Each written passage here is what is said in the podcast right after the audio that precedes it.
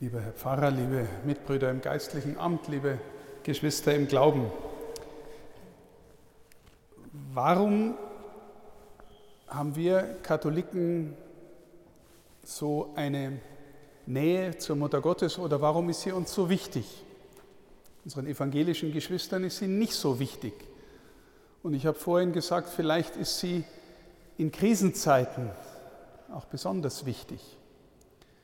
Ich möchte erzählen von einem Gespräch, das ich vor ein paar Tagen mit einem Priester hatte, der angesichts der Situation, in der die Kirche gerade ist, tatsächlich fundamental in seinem Glauben angegriffen ist.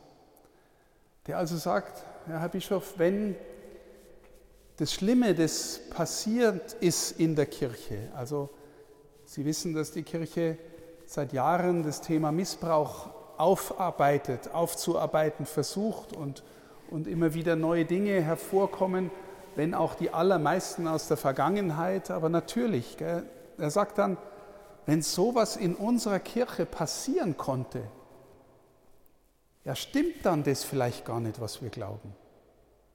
Ist es dann, so wie die Kirche aufgestellt ist, ist es dann irgendwie, äh, erzählen wir da was, wenn, wenn selbst Priester Dinge tun können, die unvorstellbar waren? Kann das dann stimmen, was wir glauben? Dass Jesus uns neu macht, wie neu geboren sein lässt, innerlich heiler macht. Und dann ist doch auch die Bosheit in der Kirche und das, was Leid verursacht. Kann denn das stimmen? Und da ist mir dann deutlich geworden, dass wir immer wieder neu die Frage stellen dürfen und müssen, wer oder was ist eigentlich die Kirche? Die Kirche hat viele Facetten natürlich. Gell? Wir stehen hier in einem Haus aus Stein, das wunderschön ist, und wir sagen, das ist die Kirche. Und die Kirche hat viele Einrichtungen, die Caritas, die Kindergärten, Krankenhäuser, Altenheime und wir sagen, das ist die Kirche. Und dann gibt es einen Pfarrer, die Bischöfe, äh, äh, äh, den Papst und wir sagen, das ist die Kirche. Und dann gibt es Gemeinschaften auf der ganzen Welt und die Klöster und wir sagen, das ist die Kirche. Also was ist denn die Kirche? Und warum ist es wichtig für die Frage nach den Fundamenten des Glaubens, die ich am Anfang gestellt habe? Wissen Sie, meine persönliche und aus meiner Sicht die wichtigste Antwort auf die Frage, wer oder was ist denn die Kirche, würde ich sagen, zuallererst und im tiefsten Sinn ist die Kirche die Mutter Gottes. Zuallererst und im tiefsten Sinn ist die Kirche die Mutter Gottes. Warum ist es so?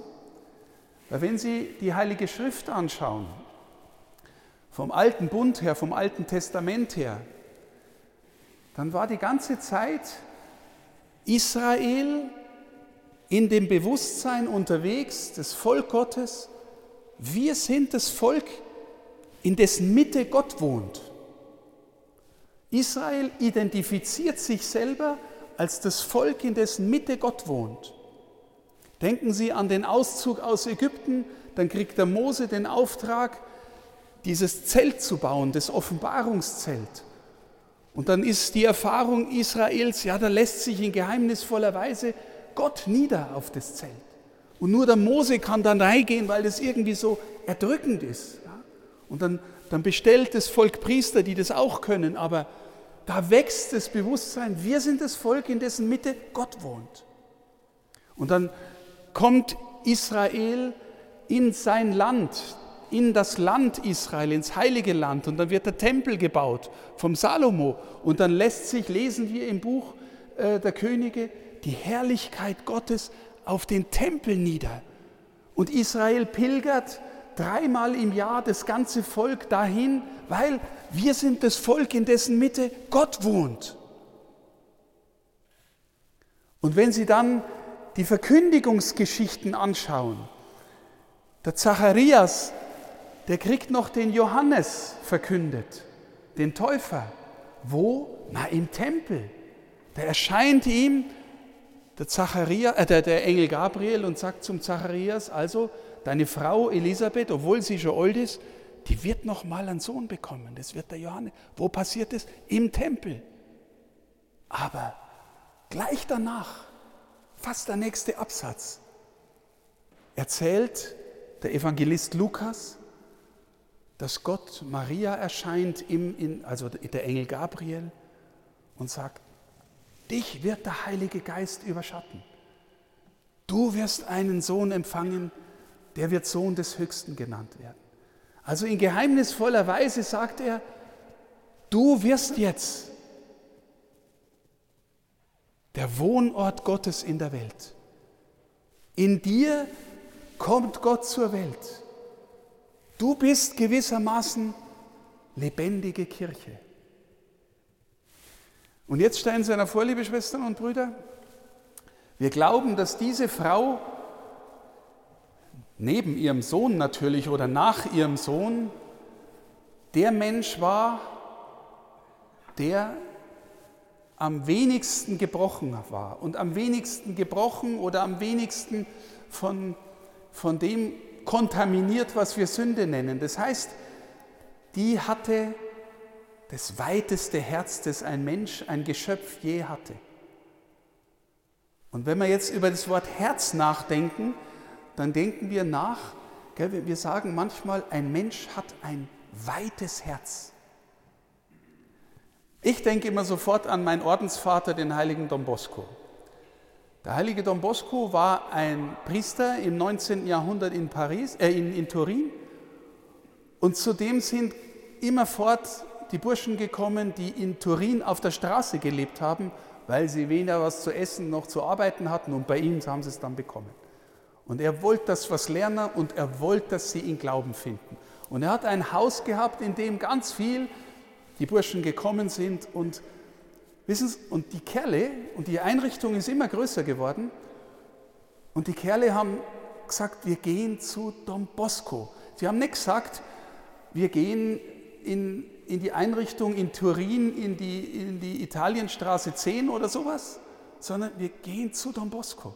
Warum? Der hatte so ein weites Herz, dass man das Gefühl hatte, wenn sie da hingehen, dann sind sie bei ihm. Verstehen Sie, das, das die, der Ort war durchwaltet von der Gegenwart Don Boscos, selbst wenn er nicht da war. Sie sind in den Herzensraum von Don Bosco reingegangen, weil er so ein weites Herz hatte und jeder hatte das Gefühl, der meint mich wirklich persönlich. Und das hat er gestimmt. Hatte ein weites Herz. Meine Lieben, das weiteste Herz in der Geschichte nach dem Herzen Jesu hatte die Mutter Gottes. Und die Mutter Gottes hat die tiefste Antwort auf das Kommen Jesu gegeben, das je ein Mensch gesagt hat. Sie hat Ja gesagt. Einfach nur, dass wir uns die Geschichte nochmal vergegenwärtigen. Da kommt dieser Engel, Gabriel, und sagt zu ihr unfassbare Sachen. Du wirst einen Sohn empfangen, der wird Sohn des Höchsten genannt werden. Er wird auf dem Thron seines Vaters Jakob sitzen. Seine Herrschaft wird kein Ende haben. Äh, nicht Vater David auf dem Thron David sitzt. Seine Herrschaft wird kein Ende haben. Unfassbare Sachen hat der Engel der gesagt. Gell? Und sie denkt, ich komme ja noch nicht einmal mit einem Mann zusammen, wie soll denn das passieren? Und der Engel sagt, ich werde der Heilige Geist überschatten. Und sie sagt, okay, ich mache mit. Ja. Und sie sagt es ja mit ganzem Herzen. Wisst ihr, was dann gleich passiert? Dann bringt sie ihren Sohn zur Welt, der Sohn des Höchsten, Herrschaft wird kein Ende haben, Thron des Vaters David. Wo kommt er auf die Welt? In einem dreckigen Kuhstall, weil kein Platz mehr ist. Was ist denn das für eine Verheißung? Und sie sagt, ja, ich glaube, dass du das bist. Dann kommt als, sofort als nächstes der Herodes und will das Kind umbringen und schickt seine Soldaten. Und sie flieht nach Ägypten, Flüchtlingskind, Sohn des Höchsten. Herrschaft wird kein Ende haben, Thron des Vaters David. Sie glaubt, sie hat Ja gesagt. Sie ziehen nach Nazareth. Und in Nazareth ist erst einmal Verborgenheit. Kaum einer weiß, was da ist. Sie gehen zum Tempel nach Jerusalem, weil dort gell, Gott wohnt. Er verschwindet. Drei Tage. Sie sucht ihn. Ha, er hockt im Tempel und redet mit den Gelehrten gescheiter her als Zwölfjähriger. Sie glaubt, sie glaubt. Und dann fängt er an, als 30-Jähriger öffentlich zu verkünden. Und die Leute sagen nach und nach, der ist verrückt geworden. Und sie wollen ihn holen. Steht alles in der Bibel. Und die Religiösen, die hohen Priester fangen an zu sagen, der lästert Gott, den bringen wir um. Und sie glaubt und sagt ja. Und sie steht noch unter dem Kreuz und sieht, wie er die schlimmste Folter erleidet, die die Antike zu bieten hatte. Gekreuzigt wurden Terroristen und Mörder. Und sie hat diese Verheißung bekommen. Und sie glaubt und sagt ja. Also sie bleibt bei ihrem Ja und trägt es durch. Und jetzt, liebe Schwestern und Brüder, schauen wir uns nochmal den an, den wir heute auch feiern. Petrus. In dem sieht Jesus was. Ja, er sieht, was in dem stecken könnte und sagt, du bist der, auf den ich die Kirche bauen werde. Aber meine Lieben, Maria war schon Kirche im tiefsten Sinn, da war Petrus überhaupt noch nicht auf dem Plan. Und dann er geht mit Jesus und ist immer der, der als erster spricht. Das heißt, er hat schon eine Führerrolle, aber er versagt jämmerlich. Unter dem Kreuz am Karfreitag, am Gründonnerstagabend, erst schlaft er ein beim wichtigsten Gebetstreffen der Weltgeschichte und dann vorher reißt er noch die Klappe auf und sagt, mit dir bis in den Tod. Und dann eine einfache Magd sagt, du gehörst doch auch zu dem. Kenne ich nicht. Dreimal. Dreimal. Wo ist sein Ja? Also, ist es, wenn, wenn Jesus alleine mit Petrus und den Zwölf hätte seine Kirche bauen wollen? es wäre wahrscheinlich eine Pleite gewesen. Aus wem kommt das tiefste Ja? das je ein Mensch zu Jesus gesprochen hat, das sich durchträgt durch alle Schwierigkeiten und Herausforderungen. Und wissen Sie, wir alle sind eingeladen, mit unserem Ja bei Jesus zu bleiben. Durch alle Schwierigkeiten und Herausforderungen. Und wenn unser Ja nur ein oberflächliches Ja ist, dann spülen uns die Ströme und Schwierigkeiten und Skandale der Kirche spülen uns weg und spülen uns den Glauben weg. Wissen Sie, ich glaube zutiefst, dass wenn wir unser Ja zu Jesus als Kirche nicht in der Mutter Gottes verwurzeln und mit ihr sagen lernen, dann spült uns den Glauben weg dann ist es kein Herzensglauben, sondern vielleicht ein Gedachter. Dann ist es vielleicht viel Wissen, aber nicht lebendige Überzeugung.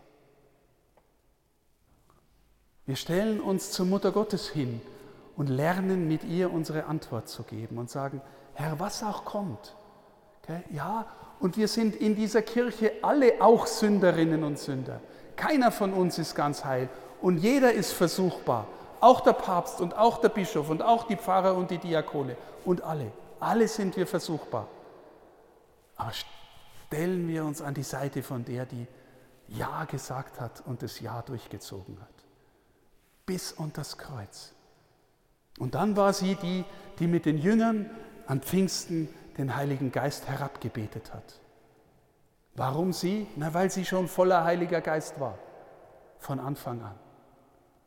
Wissen Sie, deswegen, ich glaube, liebe Schwestern und Brüder, wenn wir lernen zu verstehen, nicht nur im Kopf, sondern im Herzen, dass die Mutter Gottes die Kirche ist, im tiefsten Sinn, dann lernen wir vielleicht bei ihr zu bleiben und unser Ja zu sagen und dabei zu bleiben.